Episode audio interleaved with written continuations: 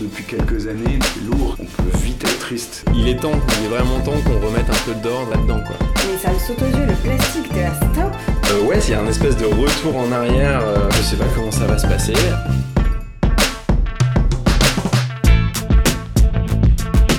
J'ai hâte de voir comment les gens vont réagir. Je ne suis pas exemplaire, c'est juste j'essaie de faire ma part. Je suis assez optimiste, finalement.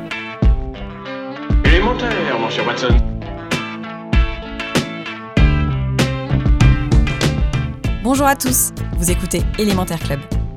À l'heure du réchauffement climatique, de Deliveroo et de Tinder, on a décidé de réfléchir ici aux questions que nous sommes de plus en plus nombreux à nous poser et de faire un état des lieux de nos modes de vie. Si vous aussi vous cherchez des réponses, vous êtes au bon endroit.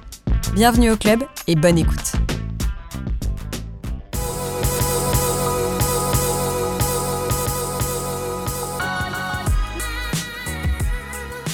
Comment nous déplacerons-nous dans 5 ans? La voiture tient-elle toujours son rôle de quasi-membre de la famille? Quelles sont les évolutions qui incombent à la circulation en ville? Vous êtes sur Élémentaire Club. Selon un rapport de l'ONG Transport et Environnement paru en septembre 2018, le parc automobile français est le plus polluant de l'Union européenne. 39 millions de voitures circulent chaque jour dans le pays, nous forçant à repenser nos modes de transport. Trottinettes électriques, overboard, covoiturage, les issues sont nombreuses, mais on ne pense pas directement à switcher vers une mobilité plus douce et soucieuse de l'environnement, encore plus à la campagne, mais il y a de l'espoir. Au même titre que la conscience de santé publique pour la cigarette, les nouveaux modes de circulation et les problèmes environnementaux qu'ils englobent rentrent petit à petit dans les mœurs. Et vous, vous vous déplacez comment? Je prends le bus, le, métro, le tram et parfois le RER. Alors euh, moi j'utilise principalement le RER, le métro et euh, de temps en temps le bus, euh, le vélo aussi, c'est bien pratique quand il n'y a plus de RER par exemple. Et voilà, et un peu à pied aussi. Je me déplace en transport en commun, principalement le métro et le bus. Je prends pas trop souvent le RER et le tram, mais ça m'arrive. quand j'ai vraiment, quand je suis fatiguée, en général je prends le Uber, mais ça coûte plus cher que les transports en commun, donc du coup j'évite. Moi, la plupart, euh, enfin moi, la plupart du temps, pour aller à l'école et au boulot, euh, je prends le RER, sinon je suis en Uber souvent. Les transports urbains, ils sont la pierre angulaire des déplacements du quotidien, qu'on les prenne sur l'ensemble ou une partie de notre trajet. Les bus, métros ou encore vélos sont nos meilleurs amis, peu importe que l'on habite en ville ou à la campagne. Nous avons appelé Patricia Lejoux, chargée de recherche en aménagement urbanisme. Une discussion intéressante sur l'avenir des transports urbains dans les grandes villes, leurs enjeux et leur positionnement face aux nouvelles mutations à venir. L'avenir des transports urbains est particulièrement difficile à prévoir parce que justement, on a vu au cours des dix dernières années que les choses ont évolué très rapidement et souvent de manière euh, inattendue. Hein. Euh, donc en fait, euh, il y a trois enjeux autour desquels finalement vont se dessiner les évolutions. La première, c'est l'enjeu de, diversification des modes de transport urbain afin de de réduire l'usage de, de, la voiture en tant que mode de transport individuel, parce que derrière, il y a un enjeu très important d'amélioration de, la qualité de l'air euh, dans les villes. Euh, donc ça, effectivement, on pense qu'effectivement, il y aura cette diversification des modes de transport. Le deuxième euh, enjeu des transports urbains, c'est l'enjeu de gouvernance. Euh, Jusqu'à présent, finalement, les transports urbains étaient régulés entre des acteurs publics, les intercommunalités, en gros les métropoles, euh, et puis des acteurs privés traditionnels du secteur des transports, les entreprises qui développent l'offre de transport collectif urbain, style métro, tramway, etc. Et puis on a vu au cours de ces dernières années arriver de nouveaux acteurs privés euh, qui ne viennent pas tout le monde des transports comme Uber, euh, euh, et, tous ces acteurs-là. Euh, donc là, il va y avoir un, un, équilibre à trouver finalement entre ces trois types d'acteurs, donc qui sera intéressant à étudier. Et puis troisième élément, il y a un enjeu financier aussi derrière c'est-à-dire que tout ce qui est transport collectif urbain, métro, tramway, bus, etc., aujourd'hui, il y a des inconnus sur la façon dont on pourra euh, encore financer ces transports dans les années à venir. Et puis, pour les nouveaux, justement, services de mobilité euh, portés par ces nouveaux acteurs, il y a quand même des incertitudes sur les, le fait d'avoir vraiment trouvé le modèle économique euh, adéquat pour développer ces nouvelles offres de transport. Pour les zones urbaines, les enjeux sont donc clairs, mais y a-t-il des défis à relever dans les endroits ruraux également? Autant on trouve des solutions pour ce qui est urbain, sur la façon de se déplacer dans les villes, autant dans des espaces euh, euh, de plus faible densité, comme les villes moyennes, euh, les espaces périurbains, les espaces ruraux, pour l'instant, on n'a pas encore les solutions. Donc, l'idée, c'est aussi de trouver des solutions pour ce type d'espace. Trouver des solutions, mais également appréhender l'arrivée des nouveaux modes de déplacement. Dans ce contexte, on peut se demander alors si les villes sont-elles réellement adaptées aux mutations de circulation? Jusqu'à présent, les villes avaient quand même développé beaucoup de politiques pour euh, euh, aménager justement l'espace urbain, pour le rendre plus convivial pour ces modes-là. Et ça s'est traduit justement par une réduction de la place accordée à la voiture. On a vu à Paris hein, comment, euh, depuis de la Noé, finalement, on a réduit euh, le, la voirie dédiée à la voiture, on a élargi les trottoirs, on a fait des aménagements de pistes de cyclables. Donc, jusqu'à présent, effectivement, c'était plutôt bien pensé, bien aménagé, bien, bien anticipé, mais on voit effectivement débarquer aujourd'hui une nouvelle offre de services de mobilité euh, que ne maîtrisent pas forcément euh, les acteurs publics et du coup ils n'ont pas forcément euh, envisagé, prévu les aménagements urbains qui vont pour ce type de nouveaux services. généralement dans la plupart des, villes européennes, notamment d'Europe du Nord, globalement on passe d'abord par les aménagements avant finalement de de, laisser l'espace pour, euh, pour la circulation des vélos, par exemple. Euh, en gros, au départ, on aménage des pistes cyclables, ensuite on réduit la circulation et puis après on fait des, des, stationnements dédiés pour ce type de mobilité. Mais c'est vrai que effectivement, sur Paris, le, le, le développement de l'usage s'est fait beaucoup plus rapidement finalement que les aménagements. Mais alors, quelle sera concrètement la place de la voiture dans la ville de demain? On gardera quand même euh, l'usage de la voiture, mais certainement sous des modalités un peu différentes que l'on connaît aujourd'hui. Euh, c'est-à-dire que euh, on va avoir effectivement cet usage partagé de la voiture, l'autopartage, le covoiturage, euh, mais on va voir aussi euh, apparaître certainement de plus en plus des véhicules électriques, voire des véhicules autonomes. Alors dans le tissu urbain, ce sera vraiment l'étape ultime, mais dans un premier temps, certainement des navettes sur des, sur des trajets euh, très particuliers. et donc voilà, ce sera certainement toujours cet usage de la voiture, mais quand même réinventé. Il faut bien différencier sur le plan des mobilités ce qui se passe euh, au cœur des grandes agglomérations, hein, dans le centre des grandes agglomérations, et ce qui se passe dans le reste du territoire. Euh, c'est évident que sur certains types d'espaces, euh, la voiture, finalement, il n'y a pas d'offre euh, alternative. Euh, mais il faut voir, effectivement, il y a d'autres d'autres types d'usages qui peuvent être faits, et c'est ça un petit peu l'enjeu dans les années à venir, c'est essayer de développer des solutions alternatives, des usages raisonner de, de la voiture dans ces territoires-là. Développer des modes d'usage différents, c'est justement ce que proposent de nombreuses startups dans le domaine de la mobilité. Être seul dans sa voiture s'avère être une habitude à effacer si l'on veut évoluer. C'est dans ce cadre que nous sommes allés à la rencontre de Laure Wagner de Blablacar, qui nous a raconté les enjeux de Blablacar et expliqué son fonctionnement. Elle nous a également parlé de leur nouveau service Blabla Lines qui a répondu à une nouvelle problématique, le covoiturage pour les trajets du quotidien. Au départ, le covoiturage, personne n'y croyait parce que le covoiturage, euh, ça avait un peu l'image du stop et le stop souffrait euh, d'une mauvaise image. Les personnes qui en avaient besoin et qui n'osaient pas se sont lancées. De plus en plus de personnes euh, s'y mettent parce qu'on l'a fiabilisé, parce qu'avant, ça avait une image, comme je le disais, un petit peu d'autostop moderne. mais maintenant, tout le monde a bien compris qu'on pouvait y aller les yeux fermés en toute confiance. Maintenant, on réserve son billet de covoiturage en ligne, on prépaye, euh, euh, le versement est crédité sur le compte du conducteur, etc. La France reste notre marché, euh, enfin du coup notre deuxième marché le, plus mature. mais effectivement, c'est un pays où on bouge beaucoup, la France. On quitte sa ville d'origine pour faire des études ailleurs, on, quitte sa ville d'origine pour aller travailler ailleurs. C'est vrai qu'on n'a pas froid aux yeux, on, on, bouge pas mal. Et puis, on a un pays, c'est bête à dire, mais qui est carré, avec des villes, euh, enfin carré, j'entends, il y a des pays qui sont très allongés comme l'Italie, bah, ça marche moins bien, parce qu'en fait, euh, les transports sont beaucoup plus, vont tous dans le même sens. Le conducteur se met à faire du covoiturage quand il estime que son trajet lui coûte trop, trop cher tout seul. D'accord.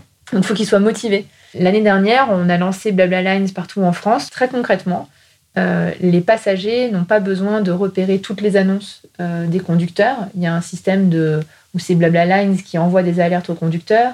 Euh, il y a une régularité, une récurrence. Les conducteurs n'ont pas besoin de remettre leur trajet à chaque fois. Ils enregistrent leur adresse de domicile, leur adresse de travail, les horaires. Et puis même au niveau du partage des frais, euh, autant sur un, gap Brive-la-Gaillarde avec, avec euh, Blablacar où on va traverser la France, ça va coûter dans les 25 euros, on paye ce, prix-là en ligne.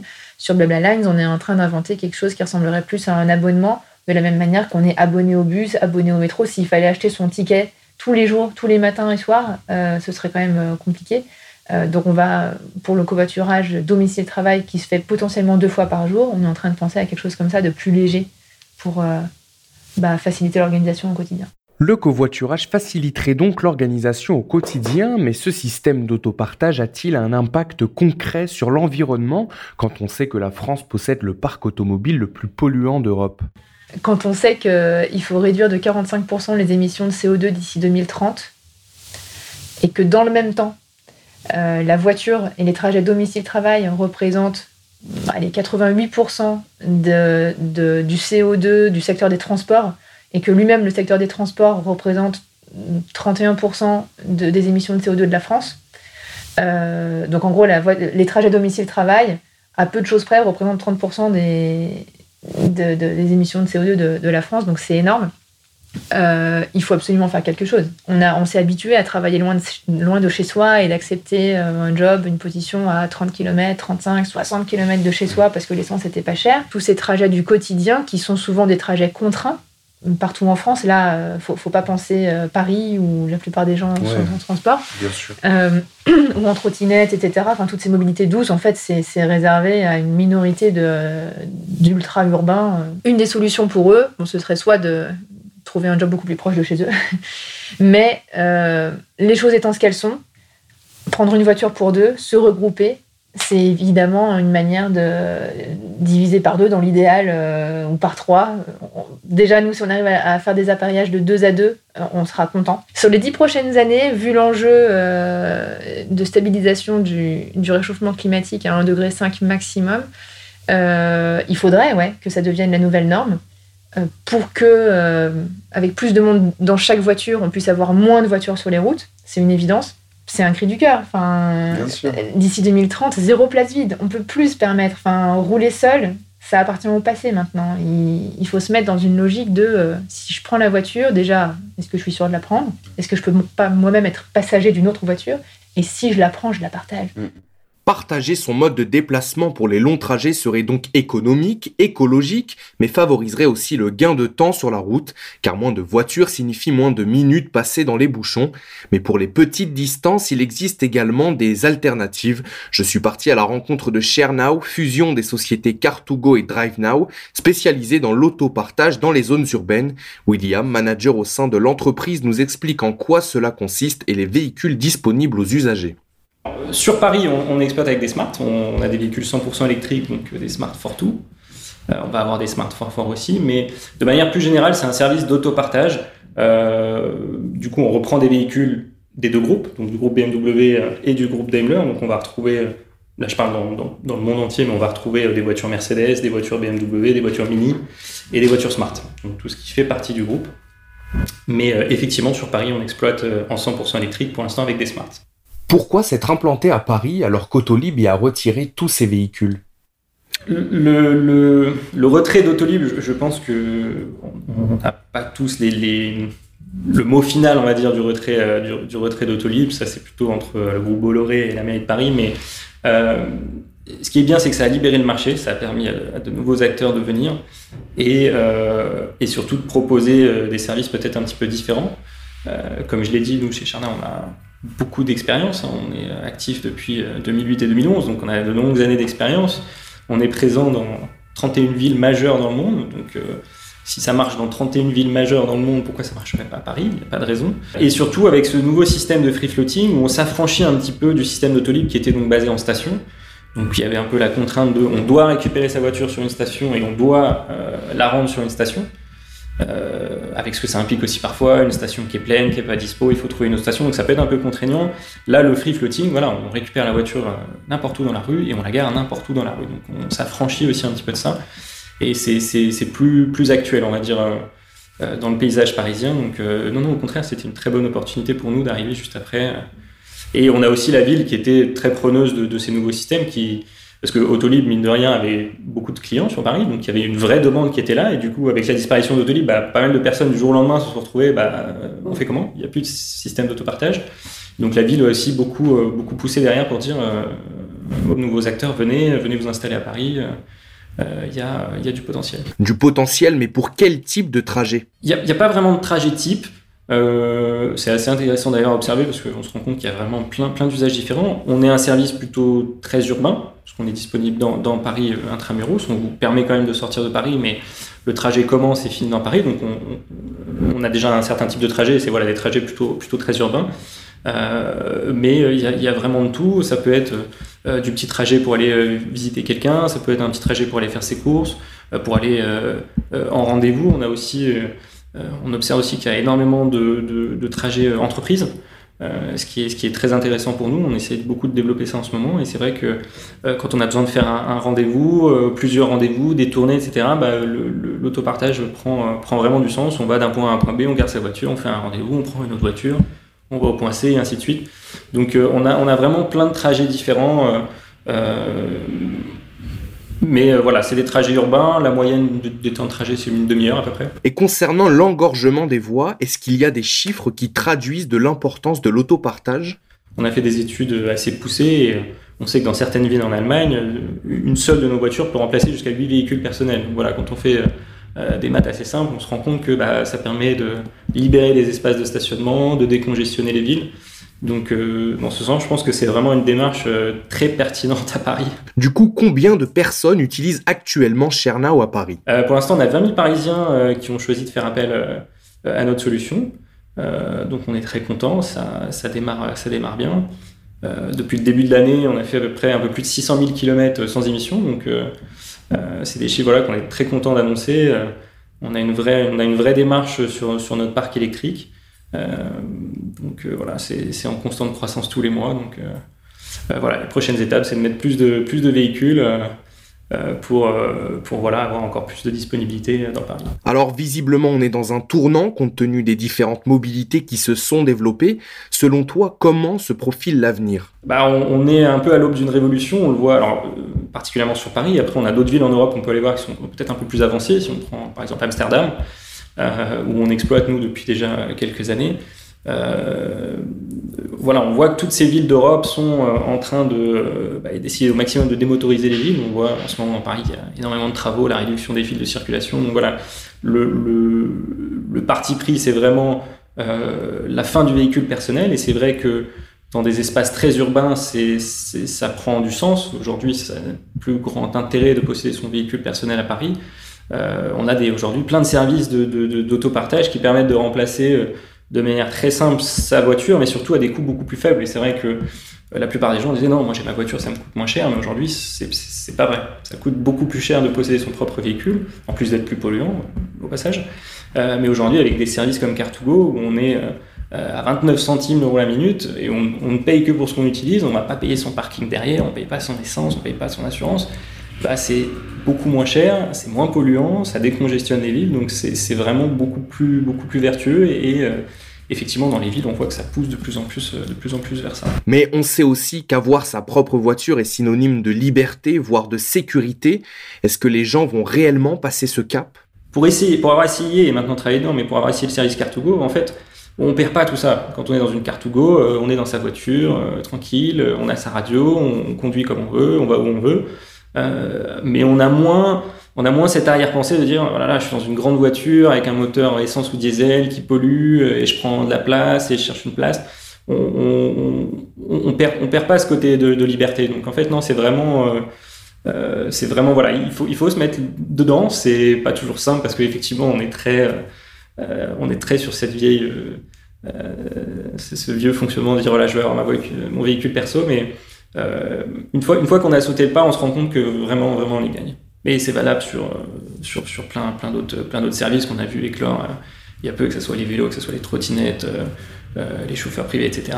Les gens s'y mettent au fur et à mesure, mais c'est vraiment, il faut sauter le pas. Du coup, pour toi, la ville de demain, à quoi ressemblera-t-elle? La ville de demain, elle doit être écologique et multimodale, tout simplement. Donc, il y a, y, y a, autant de modes de transport qu'il y a de besoins.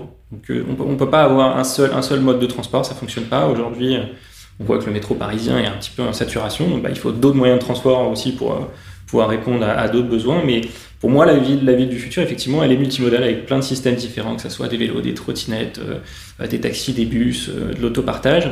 Et voilà, avec des applications qui vont nous permettre de faire un trajet d'un point A à un point B le plus optimal possible avec peut-être une partie en vélo, peut-être une partie en métro, peut-être le dernier euh, kilomètre euh, euh, en autopartage. Enfin voilà, c'est ça la ville du futur, c'est une ville qui est verte et qui, et, qui, est, intelligente. Mais voilà, se cantonner à un seul système de, de, transport ne serait pas pertinent.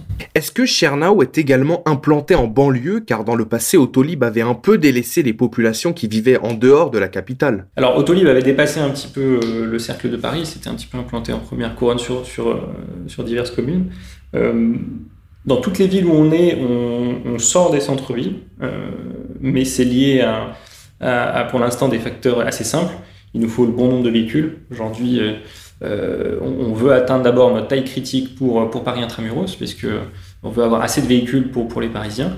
mais à partir du moment où on aura la, flotte, la flotte qui correspond, effectivement, on va commencer à envisager d'autres zones, on va dire, entre guillemets, au-delà du périphérique. Euh, mais avant, ah, la première bonne étape, c'est d'avoir le bon nombre de véhicules. Parce que euh, si un nombre de véhicules équivalent, on, augmente notre zone, bah, forcément, on diminue la disponibilité des véhicules et tout le monde y perd. Que ce soit les Parisiens ou même les personnes qui vont être en banlieue, euh, on, aspire tous à avoir un véhicule proche de nous. Donc nous, il faut qu'on puisse vous offrir ça aussi. Mais dans, toutes, voilà, dans toutes les villes d'Europe où on est, on fait, on fait, voilà, on fait, on fait beaucoup d'études sur la démographie, les entreprises, les, les habitations pour essayer de se dire, voilà, effectivement, dans cette zone, il y a un gros besoin de mobilité, ce qu'il faut aussi que ça fonctionne. Ouvrir des zones pour ouvrir des zones, mais s'il y a peu de demandes ou des véhicules qui restent stationnés pendant euh, trois semaines là-bas, bah, c'est pas rentable pour nous non plus. Donc voilà, on essaie de vraiment d'étudier toutes ces zones et de dire, bah là, effectivement, il y a un vrai besoin de mobilité entre Paris et cette zone, donc bah, on va pouvoir l'ouvrir, comme ça on sait qu'il y aura assez de flux euh, de l'un de l'un vers l'autre.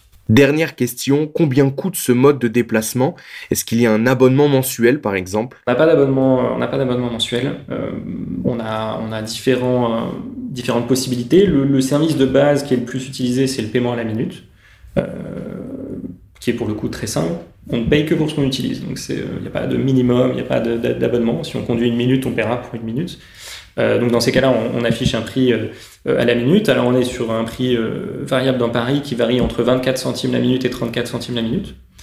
donc une moyenne à 29 centimes, on va dire, on va dire la minute. Et après, on a des forfaits pour les personnes qui, voilà, qui veulent conduire un petit peu plus longtemps et qui savent à l'avance, on va dire, qu'elles vont faire des longs trajets.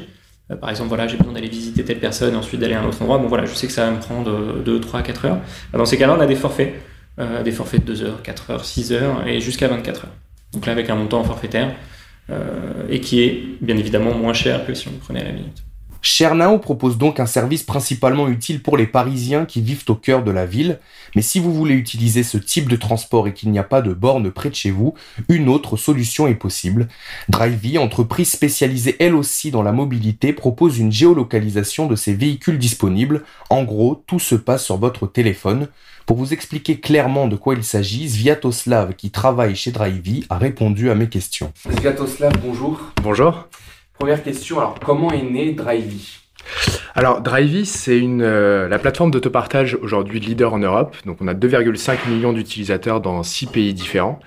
Et en fait, c'est une startup qui est née en 2010, qui a été fondée par Paulin de Menton, et qui est basée en fait sur une idée simple, c'est qu'aujourd'hui, euh, les personnes qui habitent dans les grandes métropoles européennes ou les grandes métropoles américaines ont finalement de moins en moins besoin d'avoir une voiture, de posséder une voiture, parce qu'ils ont d'autres moyens de transport, et qu'en revanche, si on veut éviter qu'ils achètent une voiture à un moment, il faut qu'ils puissent disposer d'un véhicule quand bon leur semble et près de chez eux.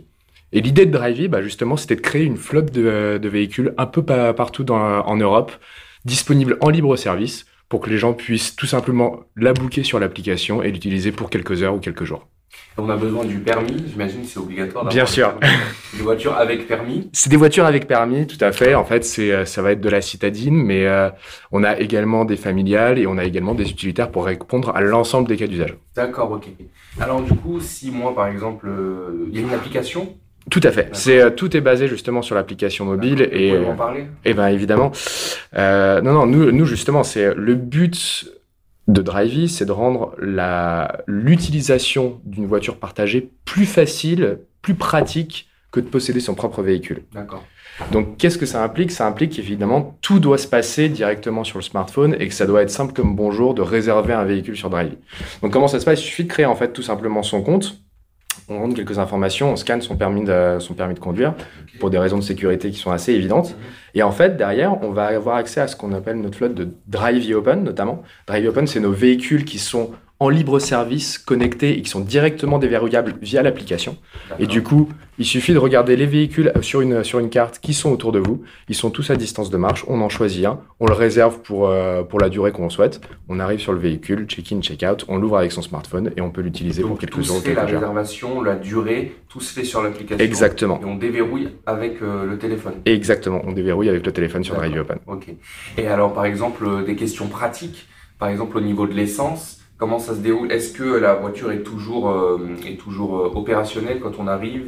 Euh, Est-ce que c'est vous qui, qui mettez l'essence? Ça se passe comment? Alors, on a, pour, bien faire comprendre notre modèle, donc nous on est une place de marché, hein, donc une plateforme, donc on ne possède pas les, les véhicules en propre. En fait, ceux qui possèdent ces véhicules, c'est soit des particuliers qui d'un côté vont essayer plutôt de réduire les frais de possession de leur véhicule, parce qu'il faut savoir qu'aujourd'hui, selon l'ADEME, un véhicule, chaque année, ça coûte à peu près 6 000 euros à entretenir. Pour, les, pour ceux qui possèdent un véhicule, c'est un moyen assez simple et pratique, non seulement d'avoir un usage plus raisonné de leur véhicule, mais en plus de réduire leurs frais de possession.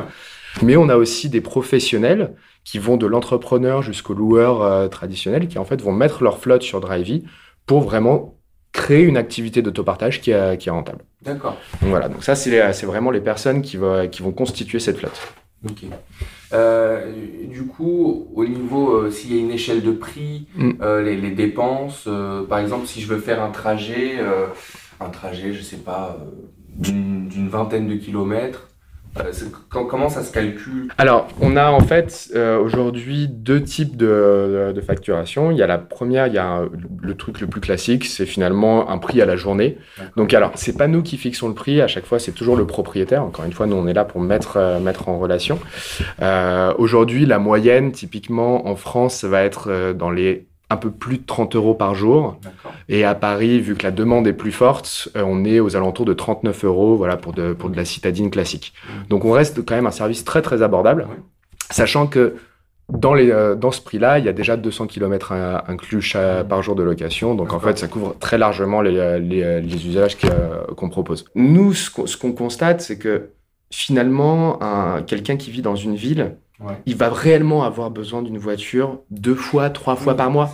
Et en fait, c'est tout, tout l'intérêt de créer une plateforme d'autopartage, c'est que on est en train de dire, on n'est pas en train de dire à nos utilisateurs, utilisez, utilisez un véhicule ou des voitures partagées pour l'ensemble de vos trajets. Ça n'aurait pas de sens. Nous, on veut vraiment, au contraire, qu'ils n'utilisent la voiture que quand c'est absolument nécessaire. C'est-à-dire quand euh, les transports en commun ne permettent pas de répondre à, leur, euh, enfin, à leurs besoins de, mobilité. Quand les micro-mobilités, quand leur vélo ne leur permet pas de répondre à leurs besoins de mobilité. Donc, en fait, on veut leur répondre à deux ou trois usages par mois. Et ça, ça, finalement, quand on compare par rapport au prix de possession d'un véhicule qui est de 6 000 euros par an, bah, c'est vachement plus rentable tout simplement d'utiliser l'autopartage. Est-ce que vous avez vu depuis 2010 euh, une évolution en fait depuis 2010 à, mhm. en, ces 10 ans Est-ce que euh, ça va dans une pente ascendante? Est-ce qu'il euh, il y a plus d'utilisateurs? Est-ce que les gens sont plus concernés par la question environnementale? Alors heureusement, oui, il y a plus d'utilisateurs chez Drivey. Donc, enfin, la, plateforme a été créée en 2010. Aujourd'hui, on est 2,5 millions. On a d'ailleurs fusionné avec notre homologue américain qui s'appelle Gatoran. Donc aujourd'hui, on est Drivey by Gatoran. On est une vraie plateforme globale donc qui est présente en Europe et aux États-Unis. Donc voilà, on voit en fait la tendance de l'autopartage, elle est en train vraiment d'exploser aujourd'hui. C'est quelque chose qui est de plus en plus intéressant, qui est de plus en plus suivi. Il y a de plus en plus de personnes qui sont intéressées par utiliser des services d'autopartage plutôt qu'en fait d'acheter leur véhicule personnel. Et en plus de ça, il y a une vraie volonté aussi politique de soutenir ça. C'est-à-dire que toutes les villes en Amérique, en Europe, ont mis la lutte contre la pollution et contre la congestion comme une de leurs priorités euh, principales. Et donc du coup, en fait, on est exactement dans la bonne dynamique pour que l'autopartage se développe. Et nous, enfin, c'est ce qu'on a vu sur, notre plateforme, c'est que de plus en plus d'urbains finalement se sentent euh, de moins en moins obligés, en tout cas, ou dépendants de leur véhicule individuel, donc préfèrent soit le revendre, soit carrément ne pas en acheter. Et comme je l'ai dit euh, tout à l'heure, aujourd'hui sur notre plateforme, on a quasiment 80% de nos utilisateurs qui ne, qui ne possèdent aucun véhicule. Et 80%, 80%. Et ce qui est intéressant, encore une fois, c'est sur ces 80%, il y avait une part non négligeable qui doit être aux alentours de 65, qui avant en fait en possédait un et qui a décidé de le, revendre depuis qu'il utilise okay. Ah ça c'est très parlant ça. Ouais, c'est euh, enfin on est très fier de cette euh, de, cette statistique parce que c'est vraiment la raison pour laquelle en fait Drivey a été créé à l'origine. Vous avez combien de voitures euh, en France? Alors en France aujourd'hui on a 38 000 véhicules en tout, sachant que sur ces 38 000 véhicules on doit en avoir environ un peu plus de 3500 qui sont justement connectés avec notre technologie Drivey Open et donc accessibles en libre service directement via l'application. Exactement. Parce que oui, il y a Drivey Open et il y a Drivey sans Open. C'est ça. Donc du coup, Drivey Open, euh, je suis avec mon application, euh, euh, je vois toutes les voitures disponibles, j'en prends une et puis je fais ma vie. Exactement. Et non Open, c'est je suis en contact avec un particulier directement. C'est ça, exactement. Il doit y avoir un. Alors tout se passe sur l'application du check-in jusqu'au check-out. En revanche, il faut rencontrer le propriétaire de la voiture pour faire l'échange de clés. D'accord, ok. Ok. Ouais, donc là, c'est pas du covoiturage, mais c'est un, un, échange. Euh, c'est un, échange, mais voilà, il y a toujours ce. ce... Là, on est vraiment dans ce qu'on appelle l'économie du partage, effectivement. Euh, alors, c'est pas du covoiturage du tout. En fait, enfin, le, covoiturage, l'idée, c'est vraiment de mettre, regrouper des personnes pour effectuer un trajet. Nous, là, l'idée, c'est de partager un véhicule pour, euh, pour pouvoir l'utiliser. Par contre, voilà, c'est, on est typiquement dans de l'économie du, du partage. Et je pense qu'effectivement, le, la praticité d'avoir un véhicule directement accessible via son smartphone rend le service tellement, tellement simple pour l'utilisateur que clairement, il se dirige d'abord vers, cette, euh, euh, vers cette offre-là. Maintenant, comme je le disais tout à l'heure, la partie non open, donc la partie classique, reste très importante pour être implantée dans les zones moins denses et où là, Drive Open sera plus compliqué à développer. Et, euh, et reste aussi un moyen de, de pouvoir euh, répondre à la demande qui est vraiment en très très forte augmentation pendant certains pics d'utilisation, typiquement pendant les vacances d'été, pendant les ponts de mai et tout. Où là, enfin, on, généralement, la, notre flotte open, elle est déjà bookée à 100%. Donc, plus de véhicules disponibles et là, ça permet voilà, de continuer en fait à répondre à notre demande. Moins cher, plus rapide si tout le monde s'y mettait. L'autopartage semble clairement être la solution au problème de circulation si vous tenez à rester en voiture. Mais au-delà de l'aspect pratique que peut apporter ce nouveau mode de transport, on voit bien qu'il s'agit avant tout d'une mesure d'urgence face aux défis environnementaux que notre humanité doit mener, une alternative presque vitale si l'on en croit les différents chiffres avancés par les scientifiques et qui rentre en pleine convergence avec nos besoins qui évoluent. Mais sachez que la trottinette électrique et les nouvelles mobilités douces pourront également devenir vos amis selon vos types de déplacements Quoi qu'il en soit, il reste du chemin avant que la majorité des usagers ne changent leur comportement et que le sujet n'est sans doute qu'au début d'une longue évolution.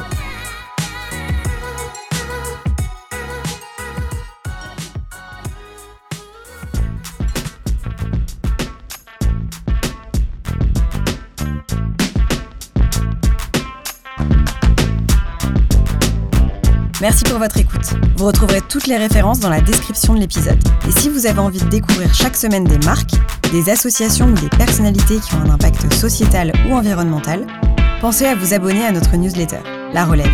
Pour cela, il vous suffit de vous inscrire sur notre site élémentaireclub.com. Vous pouvez aussi nous retrouver sur les réseaux sociaux. N'hésitez pas à nous écrire, à nous faire part de vos commentaires et des sujets que vous aimeriez voir traités. Et bien sûr, vous pouvez nous laisser une note sur le podcast qui est très utile pour nous. Rendez-vous dans 15 jours pour un nouvel épisode.